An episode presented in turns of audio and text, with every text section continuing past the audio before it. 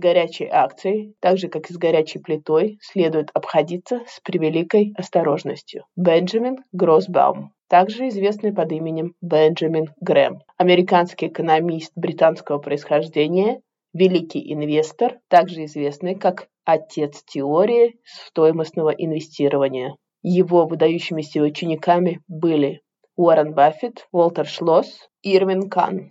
Грэм написал три книги. Первая из них «Анализ ценных бумаг», вторая «Анализ финансовой отчетности» и третья книга – это «Разумный инвестор».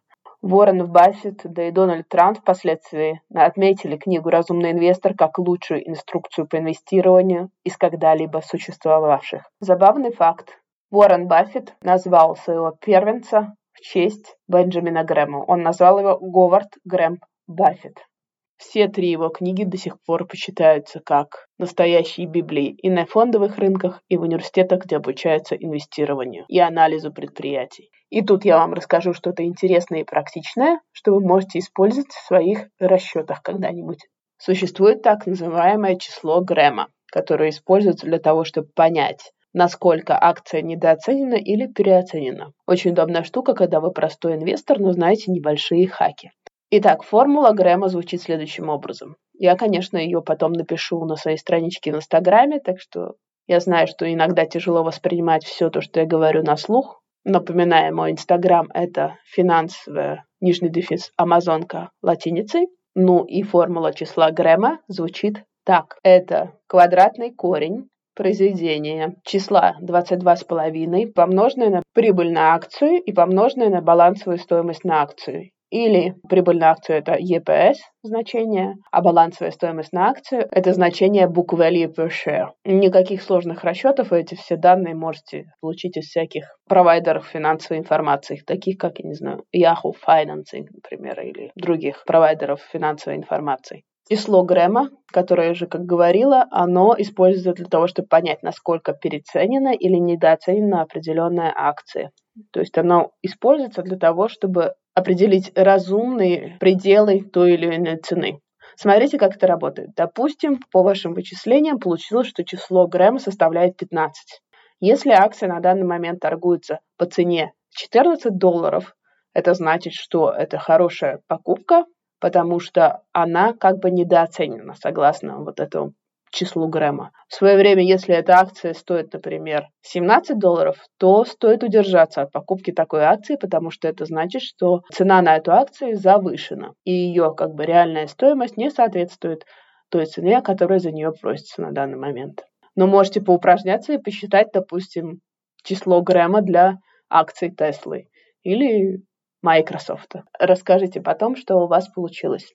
А сегодня с вами финансовая амазонка Татьяна Эдельштейн. И сегодня я обещала рассказать о супер-пупер модной ценной бумаге, о которой, я уверена, большинство ваших друзей даже не знает. Это спаки. Итак, что такое спаки? И вообще я бы назвала 21 год это год спаков. Спаки были просто невероятные, которые были выпускались в этом году. Итак, что такое спаки? Спак Или Special Purpose Acquisition Company. Компания специального назначения. Где вы вообще их можете увидеть? В последнее время они очень часто мелькают на всяких трейдинговых платформах. Например, я почему вообще заинтересовалась этой темой, я залезла в Revolut трейдинг, и там наравне с другими ценными бумагами торгуются такие, как бы назвать лотерейные билетики, черные лошадки, спаки. Короче, акции компаний специального назначения. СПАК – это публично торгуемая корпорация с двухлетним сроком службы, сформированная с единственной целью осуществления слияния или мерджера, объединение с каким-то уже существующим частным бизнесом, который не находится на фондовом рынке и позволяет таким образом стать ему публичным. Тут вы, конечно, спросите, а зачем вообще компании с кем-то сливаться, с каким-то непонятным вообще совершенно образованием и выходить на фондовый рынок? Она ведь может это сделать сама, то есть выйти через IPO сама. Видите ли, IPO – это очень дорого и очень долгая история вообще на самом деле. Там вовлечен, вовлечен вообще как бы целый штат работников, которые работают только на IPO. Юристы, маркетинг, э, финансисты. И это действительно очень и очень долго и очень и очень дорого. А фактически спаки предлагают вам уже существующее решение, они уже торгуются на бирже, и когда компания с ним сливается, то есть получается, что ей не надо проходить заново этот дорогой долгосрочный там, как бы путь. Она уже может торговаться сразу на бирже. Спаки, как правило, они имеют определенные тикеры, определенные названия, которые не имеют ничего общего с компанией, с которой они будут сливаться. Обычно говорится только о том, в какой отрасли этот спак будет работать. Например, спак, в котором я участвовала, он назывался Decarbonization SPAC. До самого конца я фактически не знала, с какой компанией собирается сливаться данный спак. То есть по тикеру это было совершенно непонятно. И если как бы эти переговоры с этой компанией, с таргетом, которого используется для слияния, прошли удачно, SPAC меняет свой тикер, там вместо черного кружка появляется как бы название какой-то компании, и она как бы продолжает, выходит на IPO, торгуется, ну, не выходит на IPO, она просто начинает торговаться на рынке, без всяких IPO фактически. Спаки всегда обычно продаются по фиксированной цене. Это 10 долларов за одну акцию. Но то, что большинство людей не знает, ну, обычных инвесторов не знает на самом деле, и то, на самом деле, за что я спаки не люблю, и еще более я не люблю трейдинговые компании, которые инвесторов не объясняют им, что такое спак. У спака есть несколько фактически ступеней, как они вообще работают. Сначала есть оригинальное IPO. В этом оригинальном IPO не могут участвовать обычные инвесторы с улицы. Фактически на этой стадии вот этого оригинального IPO участвуются как бы только крупные компании, какие-то банки, которые выкупают большую часть этого спака. Цена для них тоже может быть совершенно другая, более привлекательная. Но самое главное, что когда происходит эта изначальная ступень, первая ступень спака, эти большие институциональные инвесторы вкладывают деньги, и взамен они получают не только акции этого спака, они получают акции плюс обычно два воронта на акции этого спака. Тут мне придется вам объяснить, что такое воронт. Воронт – это сложная ценная бумага, это дериватив, который дает право на покупку будущим акций по определенной цене. И эти воронты достаются этим институциональным инвесторам бесплатно. Потом фактически уже этот спак выходит на вторичный рынок, и там уже всякие простые инвесторы, такие как мы с вами, начинают покупать эти акции. Но мы никогда не получаем в нагрузки эти бесплатные воронты, потому мы всегда будем заранее в плохом положении по отношению к институциональным инвесторам. Все ли спаки сливаются с компаниями и выходят на рынок? Нет, далеко не, спе, не все. Очень многие спаки так и не смогут договориться со своими целями и никогда не будут реализованы и перестанут просто существовать. Что происходит в этом случае? Я уже помните, я вам говорила вначале, что спаки делаются всего на два года. Э, как бы, и если в течение двух лет они не нашли таргет, который они купят, с которым они сольются, они будут расформированы. Многие люди считают, что спак это такой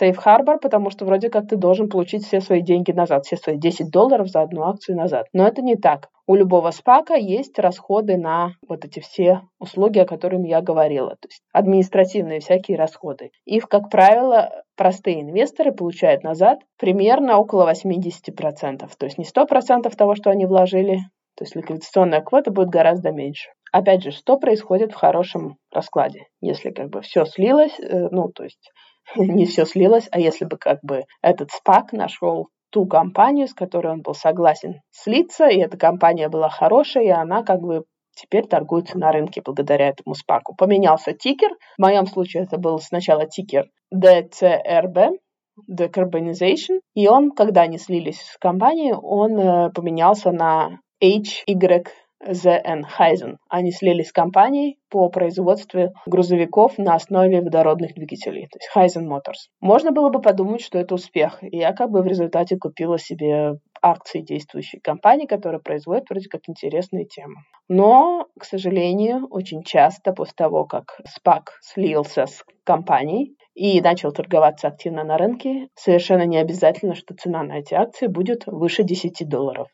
Очень часто, как в моем случае, эта цена стала значительно меньше, то есть, чем 10 долларов. То есть они потеряли в цене почти половину. Ну, И, честно скажу, я там много не вложила, просто мне было очень интересно, как это работает. И действительно, ты можешь так участвовать, и вообще, как это все работает. Это ну, настолько интересно, мы живем с вами настолько интересное время, что все можно попробовать. Ну вот, при хорошем раскладе совершенно не обязательно, что вы как бы получите выгоду, что это цена будет на рынке выше 10 долларов, но, тем не менее, было очень много таких крупных спаков, которые действительно люди там заработали очень и очень хорошие деньги. Например, пример очень удачного спака. Digital World Acquisition Corporation SPAC. Он вышел по цене 10 долларов за одну акцию. Как бы обычный спак, который стоит 10 долларов за одну акцию. Это было в сентябре 2021 года. На декабрь 2021 года возврат на инвестиции был примерно 371%.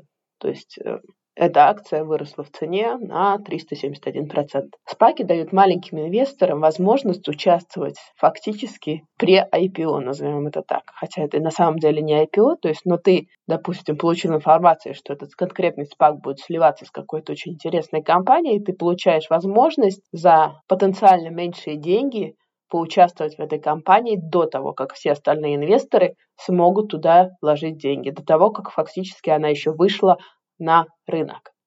Это и есть как бы привлекательность в спаках. Она демократизирует этот процесс, назовем это так. А что в этой, для, для этой компании, которая, для компании цели, с которой сливается этот спак? Ну, я уже говорила, это гораздо проще привлечь таким образом деньги, это гораздо проще выйти на рынок, чем делать обычное IPO, проще и дешевле. Нет нужды выполнять всякие требования комиссии по ценным бумагам, потому что за это уже сделал вот этот спак, за это вас сделал, который там сидит команда менеджеров, которые в этом всем деле очень хорошо понимают, и они это делают часто, и это как бы так как бы демократизирует вообще весь рынок IPO и упрощает процесс того, как компании выходят на IPO. Но, как я уже говорила, здесь очень большие как бы риски для маленького инвестора, потому что крупные инвесторы, которые выступают на первичных стадиях IPO, этого спака, они всегда будут в гораздо лучшем положении. Они-то свои деньги не потеряют. Но маленький инвестор, который фактически покупает лотерейный билет, этот лотерейный билет может очень хорошо выстрелить, а, но в большинстве случаев такие спаки, как бы если мы смотрим на статистику, допустим, за 2020 год они очень плохо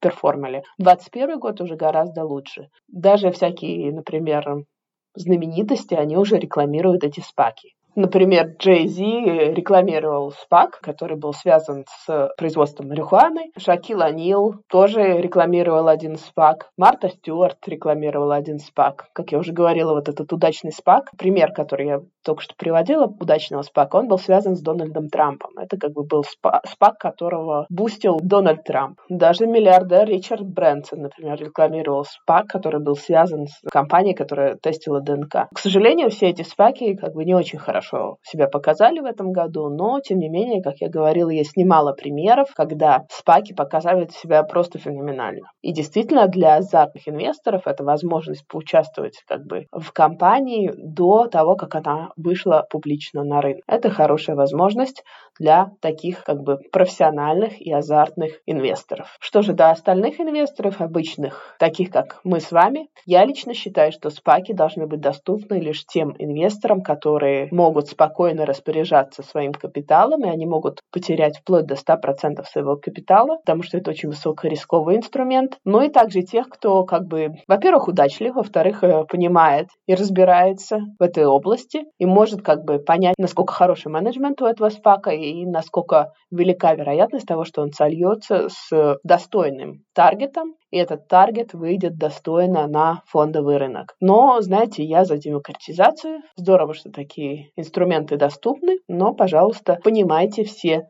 риски, если вы о чем-то таком думаете. А рисков здесь немало. А также гляньте на историческую доходность спаков. Она не очень блестящая, я бы сказала. По сути, это дериватив, что-то вроде воррента. Для обычных ритейл-инвесторов ворренты обычно недоступны. Про спаки думайте сами. Должны ли они быть вам доступны и должны ли вы с ними играть или не должны вы с ними играть. Ну, наверное, на сегодня это все. С вами была финансовая амазонка Татьяна Эдельштейн. Я буду рада услышать ваши отзывы, а также я буду рада, если вы предложите какую-нибудь новую тему для следующего выпуска. Возможно, вам интересно послушать о чем-то определенном. Будьте здоровы и удачливы! Пока-пока! Наш юрист просил сказать, эта серия подкастов записана исключительно в образовательных и информационных целях. В рамках серии подкастов я не предоставляю финансовые консультации. Соответственно, не принимаю во внимание ваши цели, финансовые ситуации, ваши потребности, знания или опыт. Любые упоминания какого-либо конкретного финансового инструмента, продукта, услуги, провайдера услуг случайные и не несут оценочных суждений или побуждения к какому-либо действию. Пожалуйста, ознакомьтесь с полным текстом дисклеймера на странице подкастов.